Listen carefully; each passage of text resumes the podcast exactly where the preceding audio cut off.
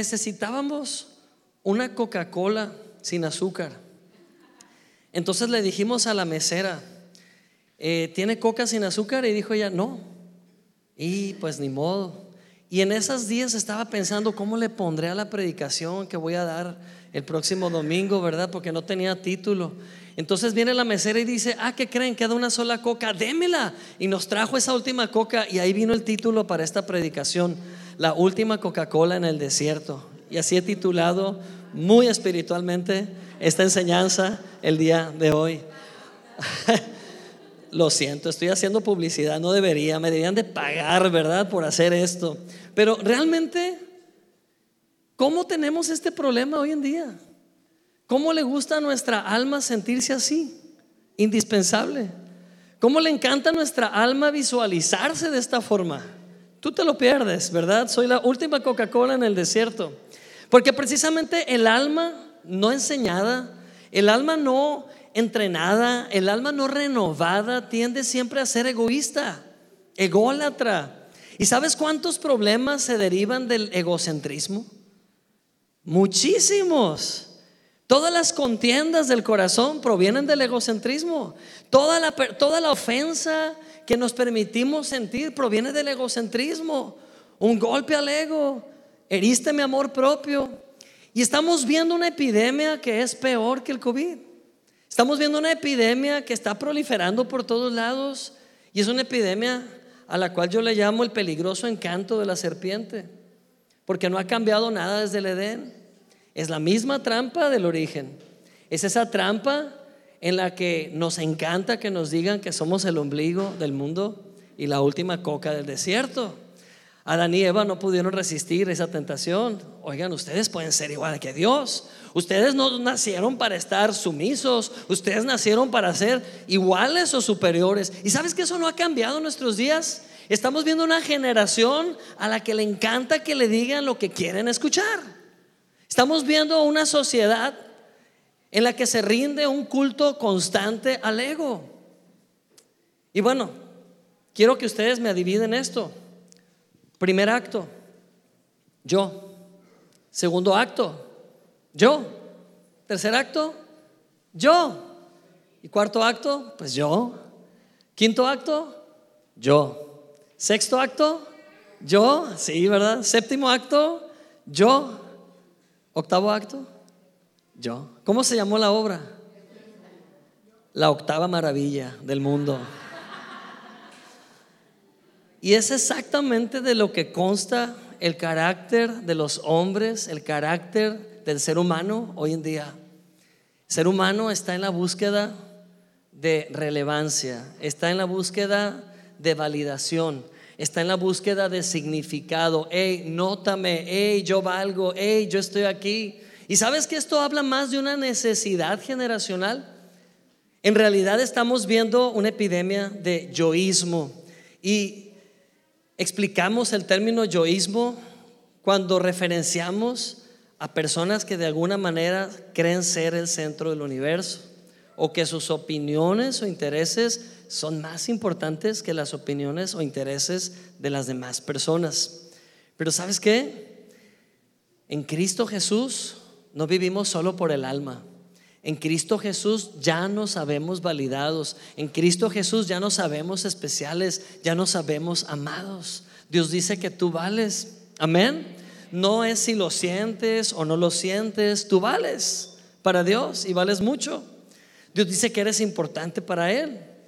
Y sabes, estaba escuchando una canción en la mañana, una alabanza en inglés, que se llama Jesus Be the Center o Jesús sé el centro. Y la canción dice, Señor, sé el centro, sé el centro en la iglesia, sé el centro en mi vida, sé el centro. Y es una petición desesperada porque Jesús sea el centro. ¿Y sabes cómo me imaginé a Jesús diciendo? No, no voy a ser el centro, ya soy. No necesito que me pida ser el centro, estoy en el centro. De hecho, todo lo que existe depende de mí. Soy el eje principal que mueve todo el cosmos. Sin mí nada existiera. Y Jesús no lo dice así como yo lo estoy diciendo. Yo podría ser abogado de Jesús y pelear el caso y decir, hey, Jesús es el centro del universo. Porque hemos olvidado que todo existe por Él, en Él y para Él. Amén.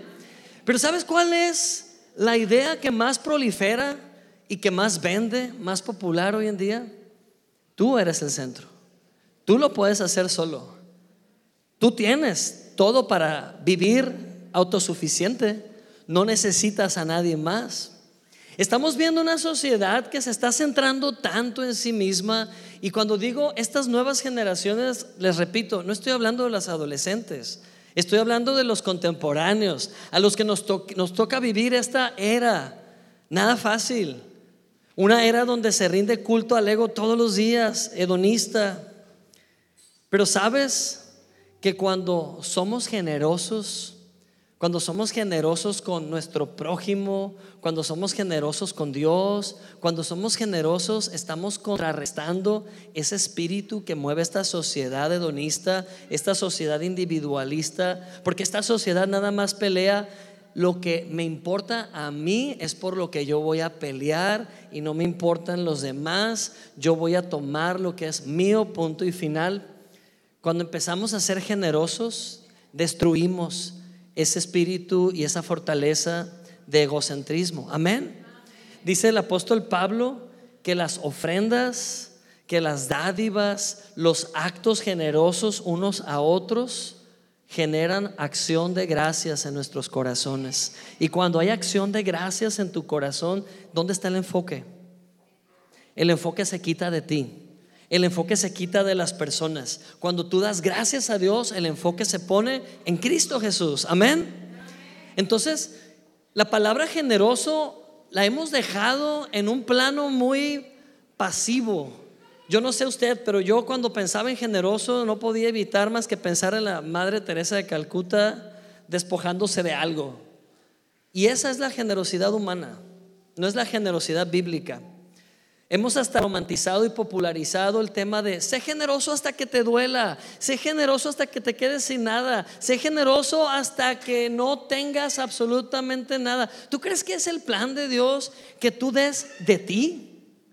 Si tú no eres el centro, Dios quiere usarte a ti, pero Él es el centro. Tú estás en medio como un instrumento, tú eres un instrumento de Dios y si comprendemos que la verdadera generosidad no nace en nosotros como humanos y que no es practicar la generosidad humana, carnal, que lo que busca es la aprobación y el reconocimiento de los demás, pero buscamos la generosidad bíblica que viene de Dios, con donde Dios es el motor generador de toda bondad y nosotros estamos entre Dios y las personas.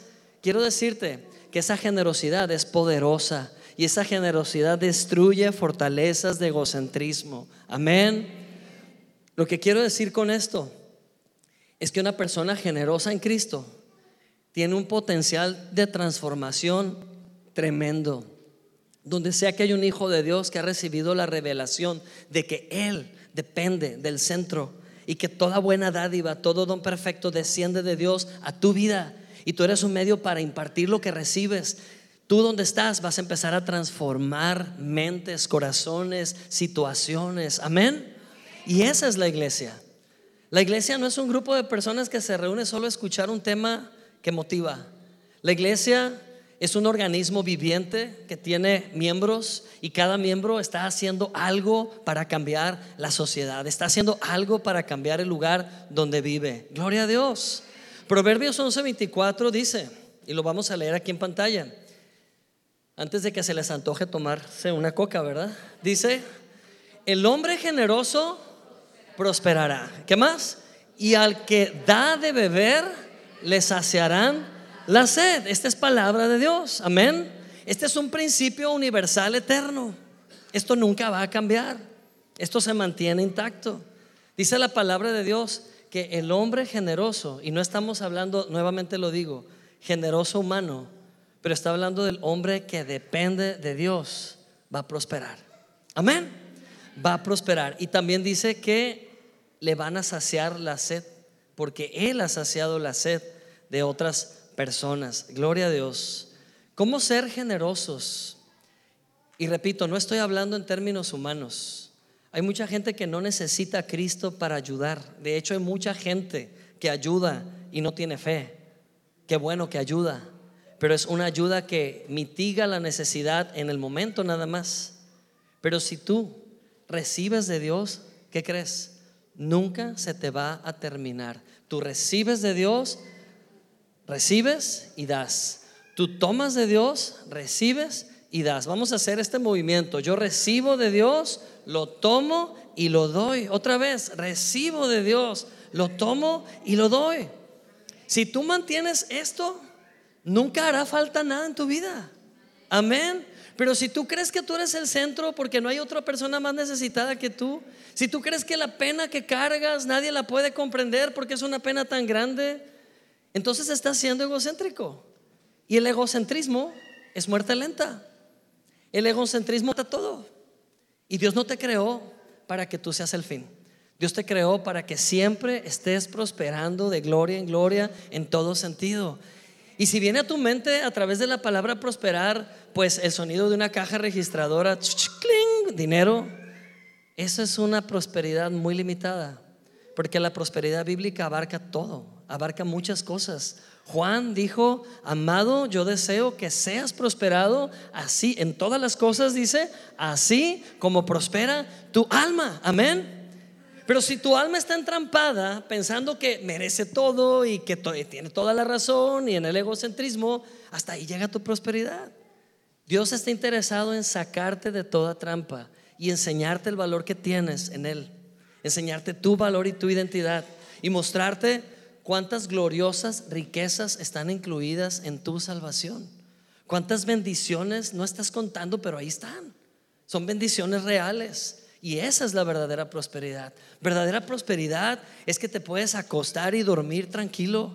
Verdadera prosperidad es que te puedes despertar con una expectativa positiva del bien de Dios en tu vida. Prosperidad es que puedes tener relaciones sanas. Prosperidad es que cada día tienes menos enemigos hasta que no tienes ninguno. Prosperidad es que puedes caminar por la calle y en el momento que ves una necesidad tienes el recurso para ayudar. ¿Sabes que Jesús no traía tarjetas de crédito ni de banco? ¿Sabes que Jesús no traía divisas, euros, dólares, pesos? Nunca. Pero siempre que había una necesidad, la verdadera prosperidad pone el recurso en tus manos porque viene de Dios. Y si había una multitud hambrienta, no importaba que era un estadio lleno como de cinco mil personas o una montaña, Jesús simplemente dijo, denles ustedes de comer a los discípulos. Los discípulos dijeron, ¿qué? Nomás tenemos 200 denarios, no alcanza para nadie. Y un niño les puso una lección a todos y un niño trajo su ofrenda que era dos peces, cinco panes. Jesús lo levantó y dio gracias, se multiplicó, comieron los cinco mil, más sus familias, porque está hablando de cinco mil hombres, más sus familias, pueden ser que eran más de diez mil, quince mil, y sobraron doce canastas. Ese es el Dios que tú tienes. Ese es el Dios que yo tengo. Un Dios con una mente abundante. Un Dios con una mente de provisión. No es un Dios que quita, es un Dios que multiplica y te da en abundancia para que tú también puedas bendecir en abundancia. Amén. Gloria a Dios. Esa es la prosperidad bíblica. Jesús no sacó un billete para pagar esa comida, pero dependió del favor del Padre y el Padre le respondió. El Padre te ha de responder en tu momento de necesidad porque Cristo es el centro. Amén. Si Cristo es el centro, no tienes nada de qué temer. O pasaron por un lugar y le dijeron a Jesús, ¿qué? ¿Tú y tus discípulos no le pagan el impuesto al César? Y Jesús dijo, claro que sí. Nadie traía una sola moneda de los discípulos, pero ¿quién ocupa monedas? Jesús dijo a uno de sus discípulos, ve al río, saca un pez, abre el pez y la moneda que vas a encontrar adentro del pez, la vamos a usar para pagar el impuesto. Qué creativo es Dios. Amén. ¿Cuánta creatividad? Ay, no tengo para pagar mi sushi. Ve al río Tamazula, saca un pecesote y saca un billetón de 200, 300, 500. Nunca sabemos cómo Dios va a hacer las cosas, pero Dios es fiel. Amén. Y esa es la verdadera prosperidad, que siempre en Cristo tenemos la provisión necesaria. ¿Alguien aquí quiere ser de ese tipo de generosos que es tan bendecido que no puede hacer otra cosa más que bendecir. Y ¿Apenas vas bendiciendo cuando Dios ya te sorprendió con mucho más en camino? Bueno, pues vamos a ver principios que hoy van a transformar nuestro entendimiento. Salmo 103, mi favorito. Bueno, tengo varios, Salmo 1 también. Pero Salmo 103. ¿Alguna vez has estado en un hotel, todo incluido? Qué padre, ¿verdad? Me acuerdo hace unos años, Perle y yo planeamos algo por ahí en un aniversario como este que tuvimos y pues empezamos jugando y terminamos, terminamos yendo a Cancún. Y una hermana mía nos consiguió un hotel con todo incluido y nos pusieron una pulsera dorada, la Golden. Y nosotros veíamos a personas que traían la pulsera blanca y la pulsera blanca nomás era el hotel y la alberca. Y nosotros teníamos la pulsera dorada y era todo eran todos los restaurantes. No, pues nos sentíamos los reyes del hotel, ¿verdad? Y pasamos por la alberca y nos poníamos así para que vieran nuestra pulsera. Y eh, probamos de todos los restaurantes. No, no, no, no. Eh, fue una, una, un gran regalo, una gran experiencia. ¿Sabes? A este salmo yo le he llamado el salmo todo incluido, porque incluye todas las cosas. ¿Quieres conocerlo? Amén. Dice así, lo leemos. Dice, bendice Alma mía al Señor, bendiga todo mi ser, su santo nombre. Bendice alma mía al Señor y no olvides ninguna de sus bendiciones. Pausa. ¿Por qué el salmista David está dándole una orden al alma? Porque la tendencia del alma no es ver las bendiciones. ¿Sabes cuál es la tendencia del alma? Afanarte, preocuparte, ¿Sabes cuál es tu tendencia y mi tendencia? Y no soy adivino, sé de humanidad, soy un ser humano también. La tendencia del alma es siempre ver lo que no tienes, estar consciente de lo que te falta. Y eso es tan viejo y antiguo como el Edén. En el Edén fue la primera propuesta de la serpiente a Adán y Eva, algo les falta. Y hasta la fecha el alma humana siempre está insatisfecha. Siempre recibimos y no es suficiente. Y volvemos a recibir y no es suficiente y no alcanza a tal grado que lo convertimos en avaricia. Empezamos a tener coraje con la gente que está alrededor, que si tiene lo que yo no tengo, porque él lo recibió primero si yo oré antes, porque aquel tiene más y no lo merece, no se porta bien y yo sí, yo no falto a la iglesia. empezamos a compararnos en nuestros propios méritos, meritocracia, cuando Dios no quiere relacionarse contigo con estrellitas en la frente, Dios quiere relacionarse contigo con amor y por amor. Amén. Dios no te bendice porque te lo has ganado. Dios te ha bendecido de antemano con toda bendición espiritual desde los lugares celestiales por una simple razón. Te ama. Amén. Dios te ha bendecido porque te ama. Te ama tremendamente. ¿Tú lo crees? Entonces el salmista le dijo a su propia alma, a ver alma, y no creas que la pasaba bien David, era un rey, qué padre ser rey, tener súbditos y toda la cosa, pero David estaba pasando cada rato una crisis, que porque cuando no era que lo perseguía Saúl, pues era porque tenía que arreglar un montón de problemas, no era todo una vida color de rosa, pero que podía darle órdenes a su alma y le dijo, bendice alma mía al Señor. Oye David, pero hay muchos problemas. Bendice alma mía al Señor y cállate la boca, bendice al Señor. Y le daba órdenes a su alma. ¿Y qué le dijo David a su alma? Cinco bendiciones. Cinco es el número de la gracia en la Biblia. Het, quinta letra del abecedario hebreo. Amén. La mano abierta que da. Eso es Het. Y David cuenta las bendiciones de Dios. ¿Las contamos? Dice primero, el Señor perdona todas tus maldades. ¿Recibes qué? Perdón. Amén. Número dos, Él sana todas tus dolencias, sanidad. ¿Qué más? El Señor te rescata de la muerte, protección. Dice, Él te colma de favores y de su misericordia. Gracia, favor de Dios. Y número cinco, el Señor te sacia con los mejores alimentos para que renueves tus fuerzas como el águila. Renovación, amén. ¿Alguien recibe todo incluido? ¿Alguien abraza este salmo todo incluido? Pues ya está incluido en tu salvación. Amén. Jesús ya lo proveyó. En otra versión, la última bendición o beneficio que dice que renueva tus fuerzas como el águila, en otra versión dice, de modo que el Señor te rejuvenece como las águilas. Y todas las hermanas mujeres dicen, claro, ¿verdad? Amén. Oye, está incluido Botox y, ácido hialurónico también. ¿Cómo que no vamos a estar contentos, no? Gloria a Dios. Rejuvenecimiento porque has entendido que el centro es Cristo. Amén. Sigues centrándote en ti mismo y vas a envejecer. Sigues centrándote en cómo te sientes y lo malos que han sido todos y lo víctima que eres, víctima. Y sabes qué? Te vas a deteriorar. ¿Por qué? Porque el alma es tan susceptible. El alma no enseñada enferma el cuerpo.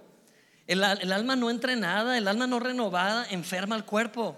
Pero si tu alma, al igual que la de David, es enseñada a alabar a Dios, es enseñada a enfocarse en Dios, no cuando las cosas están bien, cuando también las cosas están mal, principalmente enseñas a tu alma a centrarse en la bondad de Dios y todos sus beneficios, felicidades, estás siendo sabio y vas a ser renovado como las águilas. Amén. ¿Cómo ser generosos y por consecuencia prosperar a la manera de Dios? Número uno, ¿quieren la fórmula? Pues no hay fórmula, pero hay principios, hay principios. Número uno, puesto el enfoque en Cristo Jesús. ¿Lo puedes decir conmigo? Puesto el enfoque en Cristo Jesús. Amén. Sabes, quiero que pienses en los líderes que escribieron la historia del mundo. Todos esos grandes hombres que fueron admirados en la historia Napoleón Bonaparte, hay tantos líderes, ¿verdad?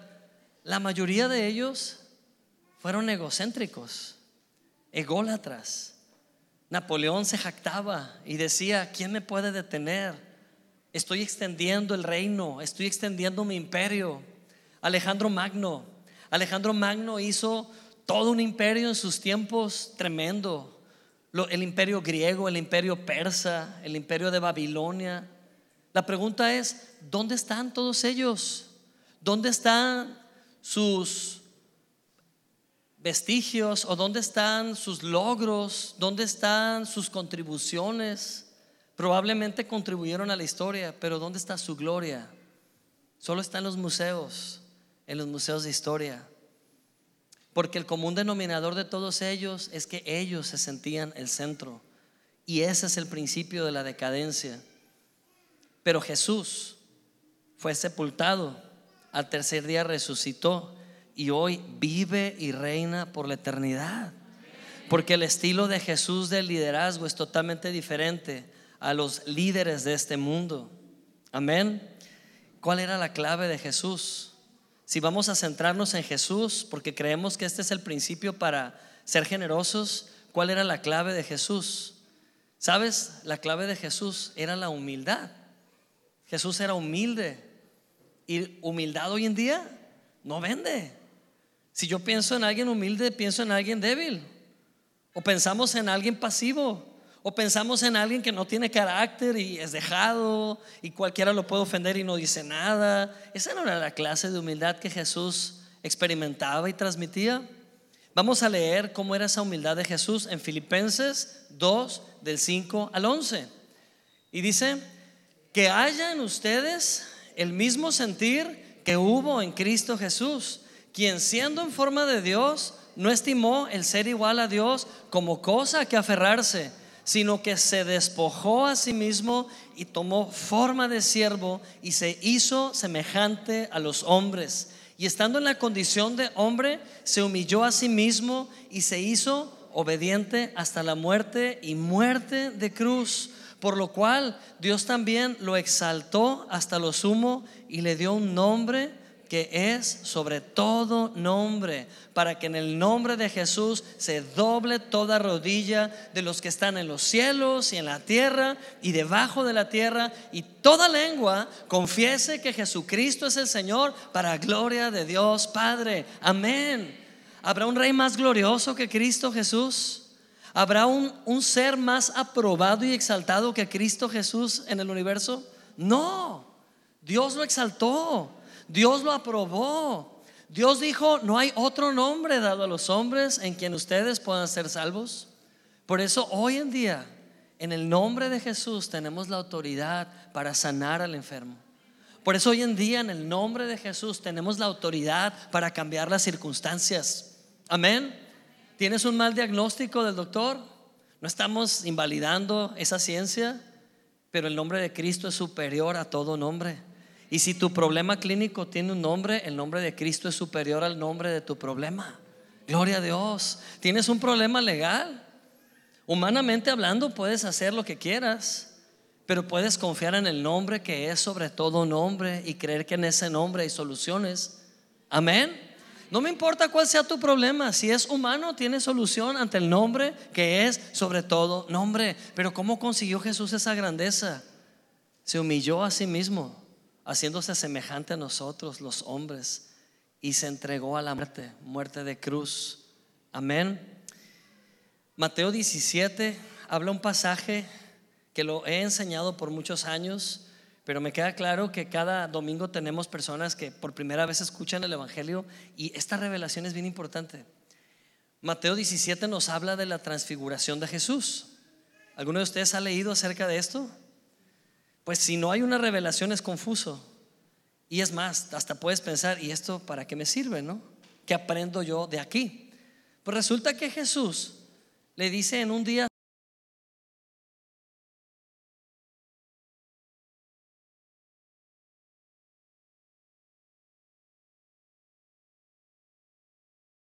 discípulos, muchachos, síganme, vamos a subir el monte. Hace poco les comentaba que subí el cerro con mi hijo y otra vez lo volví a subir con Giovanni y Abdiel. Y ya sentía que me iba a pegar la transfiguración ahí arriba de la cansada que me metí. Llegamos arriba y dije, Señor, creo que voy a empezar a ver las calles de oro ya. Aquí me voy a ir, ¿no? Porque llegué bien cansado. Pero sabes, Jesús subió hasta arriba del monte Hermón, un monte altísimo, y ya que estaba arriba, los discípulos no sabían qué onda. Los discípulos pensaban que Jesús los llevaba de picnic o, los llevaba a un campamento de supervivencia. Yo no sé. Estaban los discípulos expectantes y entonces Jesús se pone enfrente de ellos y aparecen a un lado de Jesús Moisés y Elías. Dos figuras importantísimas del antiguo pacto, Moisés y Elías. Y nosotros sabemos aquí en la iglesia que Moisés es un símbolo, Elías también. ¿Qué significa Moisés? La ley. ¿Y qué significa Elías? Los profetas, las dos cosas más importantes del Antiguo Testamento o Antiguo Pacto. Pero ¿quién está en medio? ¿Quién es el centro? Cristo, la gracia del Padre. Amén. Entonces Pedro, pues ¿quién más que Pedro, verdad? Y a veces me cae gordo Pedro, de imprudente y, y lambiscón, ¿no? Pedro ve a Jesús ahí y ve toda esa gloria, todo ese resplandor, porque dice la Biblia que el cerro, el monte se llenó de luz. Y Pedro quedando bien dice, Señor, ¿no quieres que te haga un techito de ramita para que no les dé el sol a ti y a tus invitados? Y escuchó una voz del cielo que lo cayó y dijo, este es mi hijo amado en quien tengo complacencia. A él escucha. Amén. A él escucha. Y Pedro se quedó callado. Y entonces Moisés y Elías adoraron a Jesús y desaparecieron. Hasta ese fue el último día que vimos a Moisés y Elías. Ese día hubo cambio de pactos. Se acabó un pacto antiguo que dolía, que costaba, costaba sangre, costaba dolor, costaba sacrificios, costaba querer agradar a Dios en tus fuerzas. Se acabó ese periodo. ¿Sabes por qué? Porque ahora Jesús es el centro de tu vida y en medio, en, por medio de Cristo Jesús agradas al Padre. Amén. Gloria a Dios. Y la ley y los profetas se fueron. Ese día se despidieron y quedó Jesús en el centro. Y eso no ha cambiado. No ha habido otra transfiguración ni la habrá. Amén. A Él escuchen, al que está en el centro, al que está sentado en el trono. De Él depende. ¿Tienes problemas en tu matrimonio? Depende de Jesús, no de tus esfuerzos. ¿Tienes problemas en tu economía? Abraza los principios de Jesús, depende de Jesús, el buen pastor, Él sabe suplir. ¿Tienes problemas emocionales? Deja que el buen pastor te lleve aguas de reposo y te sane. Amén. Cualquiera que sea tu situación humana, hay respuesta en Jesús. Él es el centro. Pedro, Santiago y Juan, ya lo hemos escuchado muchas veces. Pedro, la piedra, eso significa Pedro. Santiago, el que usurpa. Santiago viene de Jacob, es lo mismo, mismo nombre, Jacob, es el que usurpa. Y Juan, la gracia. ¿Sabes que aquí hay un mensaje oculto? La piedra es sustituida por la gracia. La piedra ese día fue sustituida por la gracia. Amén. Gloria a Dios. Entonces, número dos, ya dijimos, número uno, pon a Jesús en medio o Cristo como el enfoque. Número dos, no busques o no siempre busques tener la razón. ¿Sabes? Hay tanto orgullo en el ser humano. Yo soy humilde, yo sí escucho consejos, y sabes que cuando empezamos a hacer gala de nuestra humildad hay más orgullo. O, no, pues yo tengo una baja autoestima, ¿qué orgullo puedo tener? El orgullo es egocentrismo. Y cada vez que tu baja autoestima quiere que todos te presten atención, es egocentrismo también. ¿Por qué? Porque quieres ser el centro en ese momento. Pero Jesús nos enseña la verdadera clave para descansar. Mateo 11, 28 Jesús nos dice cuál es la solución. Dice, vengan a mí todos los agotados, perdón, todos ustedes los agotados de tanto trabajar, que yo los haré descansar. Amén. Lleven mi yugo sobre ustedes, aprendan de mí, que soy qué? Manso y humilde de corazón, y hallarán descanso para su alma, porque mi yugo es fácil y mi carga es liviana. Amén. ¿Sabes qué? El egocentrismo es caída segura. Y de eso Jesús nos quiere librar. Jesús nos quiere librar de lo que nos va a estar haciendo caer, de todo egoísmo. Y aquí está la clave en lo que acabamos de leer. Yo les haré descansar. ¿Y cuál es la clave? Aprendan de mí, que soy manso. Honestamente a mí no me llama la atención la palabra manso, no sé ustedes.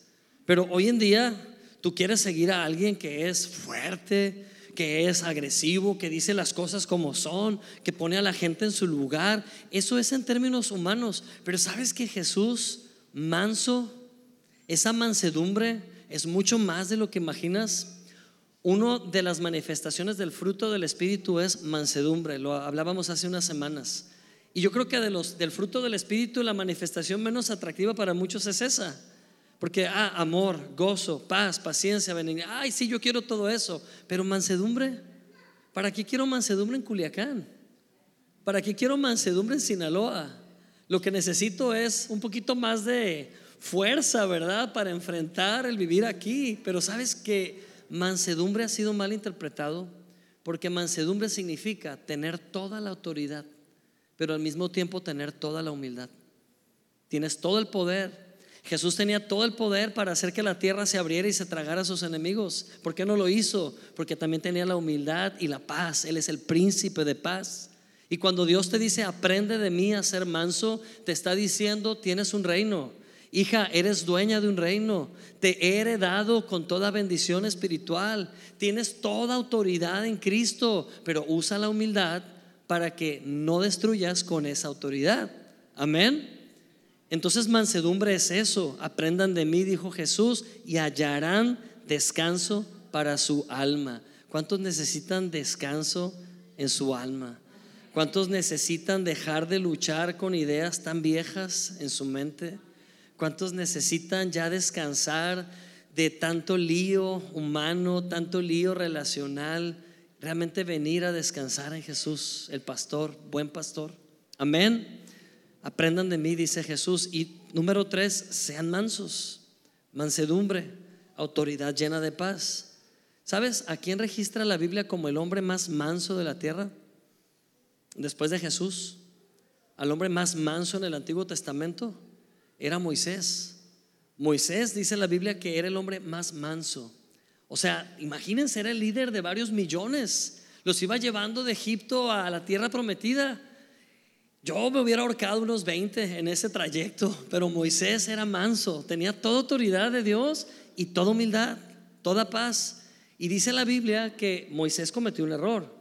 No me voy a enfocar en el error de Moisés, pero los hermanos de Moisés, hermanos de carne y sangre, Aarón y Miriam, murmuraron de Moisés. Yo no sé qué chisme se traían esos dos, pero empezaron a chimolear bien sabroso los dos, ¿no? Decía, ¿viste Moisés? ¿Qué se cree Moisés? Ahora que es líder, pues cree que puede hacer esto y aquello. empezaron a juzgar a Moisés y Moisés se enteró. Moisés no estaba ajeno a eso que estaban hablando sus propios hermanos. Yo me acuerdo cuando era niño que me pegaba unas peleadas con mis hermanas y era pleito y todo era verbal, ¿no? Y que tú tonta y tú tonto. Y me acuerdo que con lo que me mataba mi hermana era, y tú flaco. Uh, me daba en todo el ego. ¿Y qué hacía yo? Mamá, la Fátima me dijo flaco. Y luego me decía también, Willow, mamá me dijo Willow. Mamá me dijo Pantera Rosa. Y venía bien enojado con mi mamá. Y mi mamá bien sabia, lo arreglaba con una frase tan cortita. Mi mamá me decía, ¿y? Se te cayó el oro. Y yo me quedaba pensando, ¿a poco tengo oro? Era un niño, ¿no?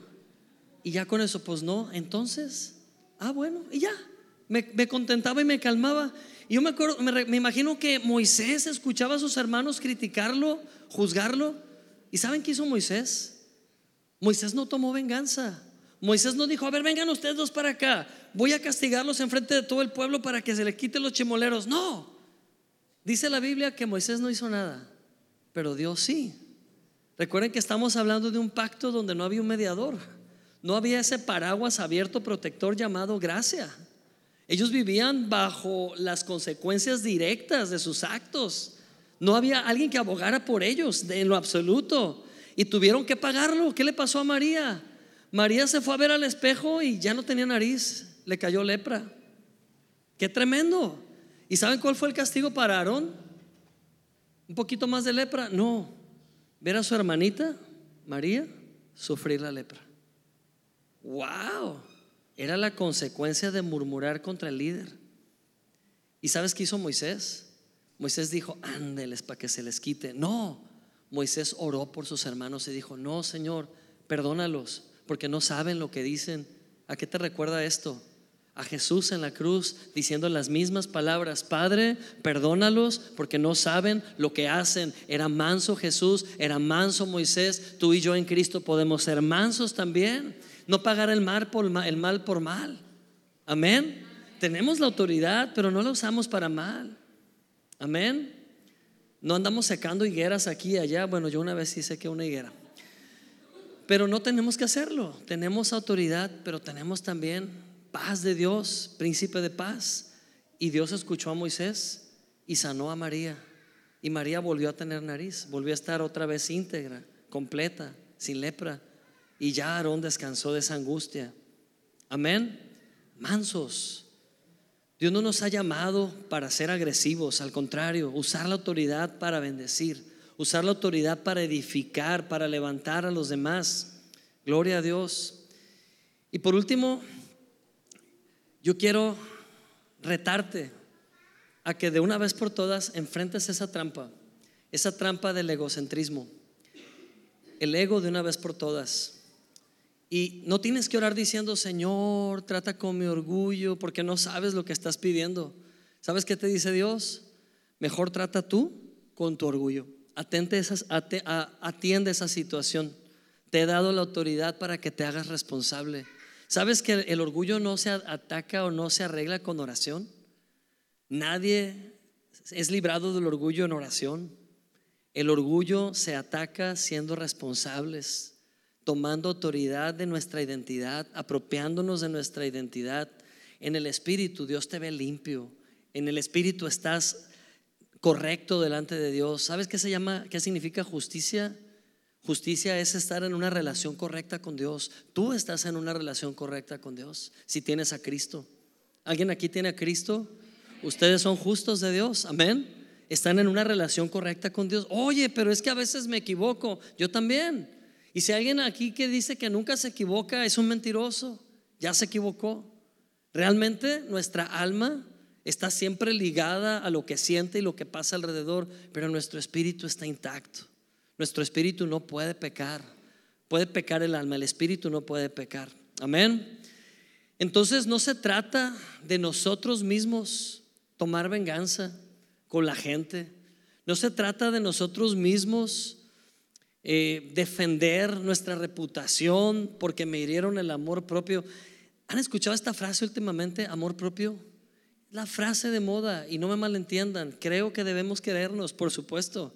No estoy promoviendo tratarnos mal de ninguna manera, pero es una trampa del alma creer que todo comienza con quererte, porque nunca te vas a querer si no sabes cuánto Dios te ama. El verdadero amor comienza en saber cuánto Dios te ama. La clave no está en, oye, desbócate por amar al prójimo. Alto. ¿Sabes cuánto Dios te ama? Si no lo sabes, todo lo que hagas con el prójimo será una actuación. Si no tienes nada que dar, ¿qué vas a dar? Oye, primero amate a ti mismo antes que a la gente. Sí, pero ¿cómo vas a saber amarte a ti mismo si no has recibido de Dios ese amor? La clave de todas las cosas para el egocentrismo es saber que Dios nos ama. Amén. No solo saber, sino creer que Dios nos ama. Vivimos días donde cada vez se manifiesta más el individualismo. Estaba escuchando en la semana, bueno, no es que me ponga a escuchar de Spotify canciones así específicas, me tocó casualmente escuchar a Miley Cyrus, ¿verdad? Con la canción Flowers, Flores. ¿Saben cómo le llaman esta canción? El himno al amor propio y lo voy a cantar. No, mentiras. Lo voy a leer. Lo voy a leer en español. La traducción dice, éramos buenos, éramos oro, como un sueño que no se puede vender. Teníamos razón hasta que no la tuvimos. Construimos un hogar y lo vimos quemarse. Yo no quería dejarte, yo no quería mentir. Comencé a llorar, pero entonces recordé que yo sola puedo comprarme flores. ¡Acha! Dice que puedo escribir mi nombre en la arena, ¿sí? Que puedo hablar conmigo por horas y que puedo decirme cosas que tú no entiendes, que puedo yo sacarme a bailar y sostener mi propia mano. Y sí, puedo amarme mejor que tú, puedo amarme mejor que tú. ¿Sabes? Al alma y al ego eso es como que oh, no te ocupo, no te ocupo canalla, ¿verdad? Eso para el alma es, wow, dinamita. ¿Por qué? Porque precisamente es lo que se está proliferando hoy en día, la autodependencia. Que no necesitas tener a nadie a un lado para estar feliz. Y ciertamente hay algo de razón en ello. No necesitas a otro humano que te haga feliz, pero sí necesitas a Cristo. Si necesitas a Dios, si necesitas experimentar antes que querer amarte tú solo, antes que querer darte un beso tú solo, necesitas recibir un beso de Dios, un abrazo de Dios. Amén. Necesitas descubrir lo amado que eres. Entonces, todas tus relaciones se van a sanar. Hasta la relación contigo mismo. Y no vas a tener que luchar por quererte tú solo, como un perro abandonado. ¿Sí? Forever alone. No vas a tener que consolarte tú solo, mandándote flores tú solo.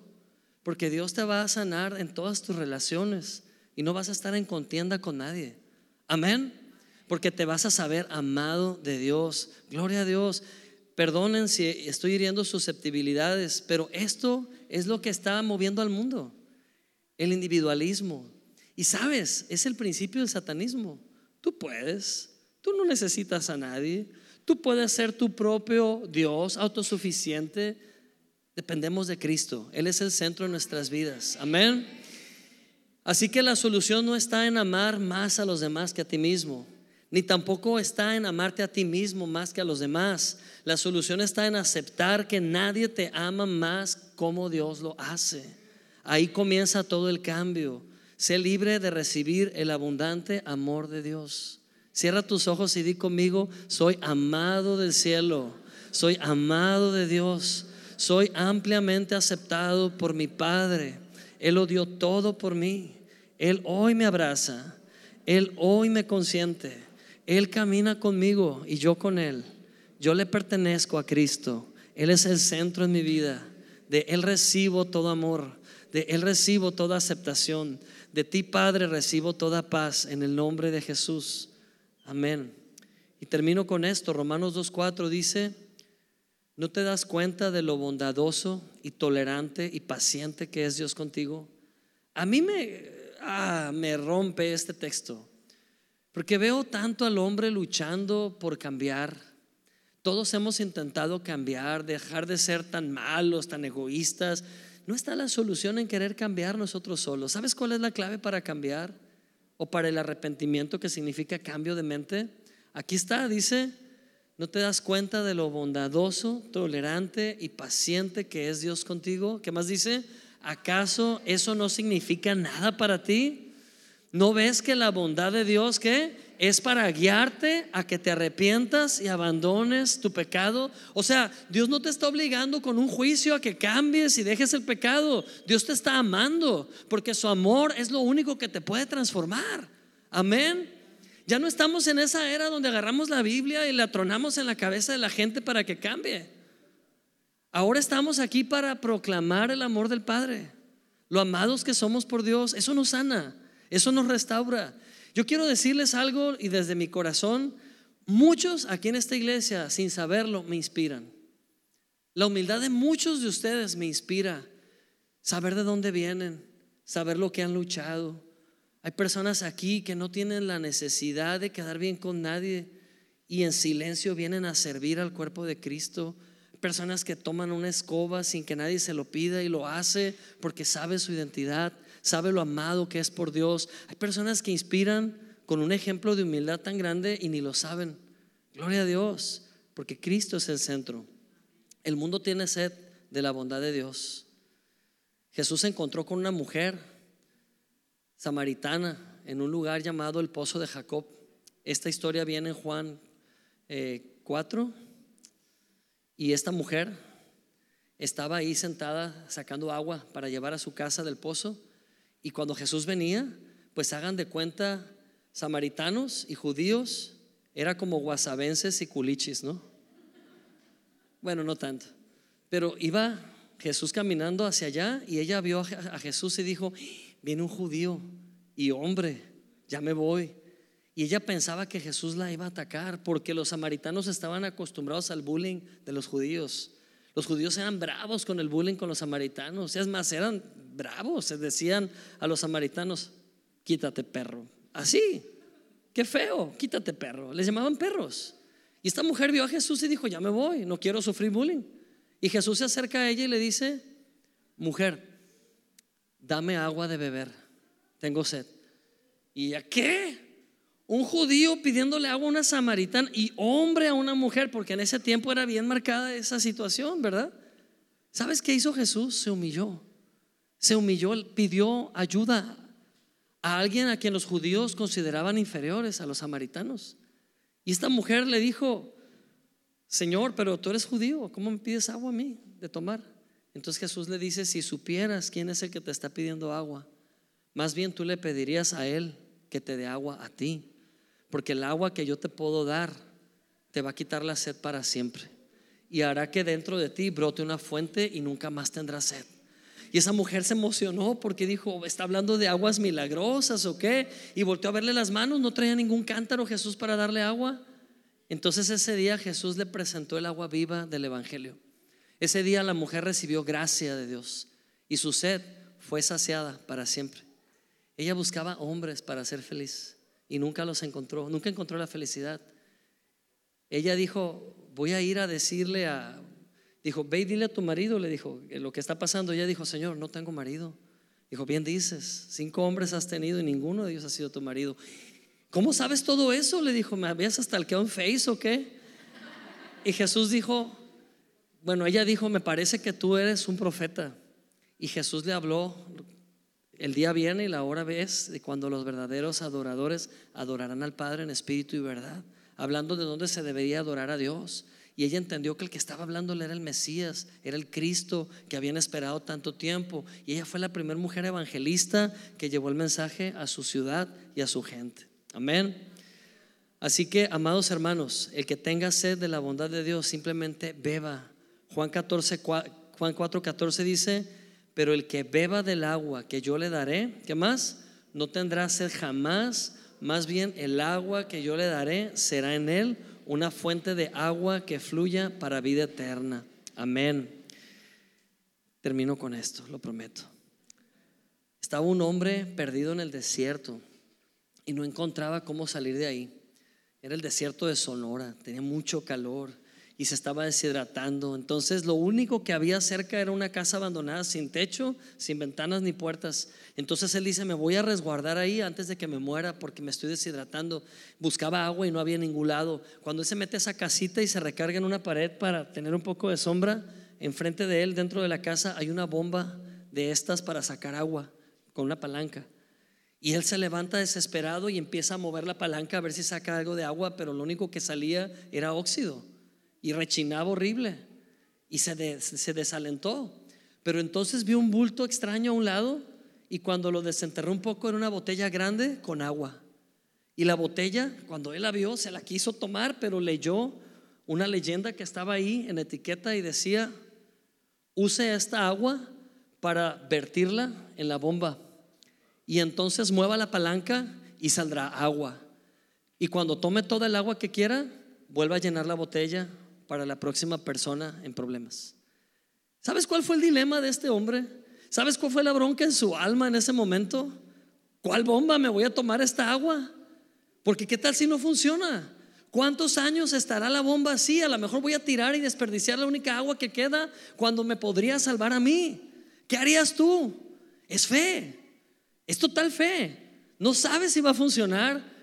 Y sabes que nuestra generosidad se ve a prueba todos los días. Nuestra dependencia a Dios se ve a prueba todos los días.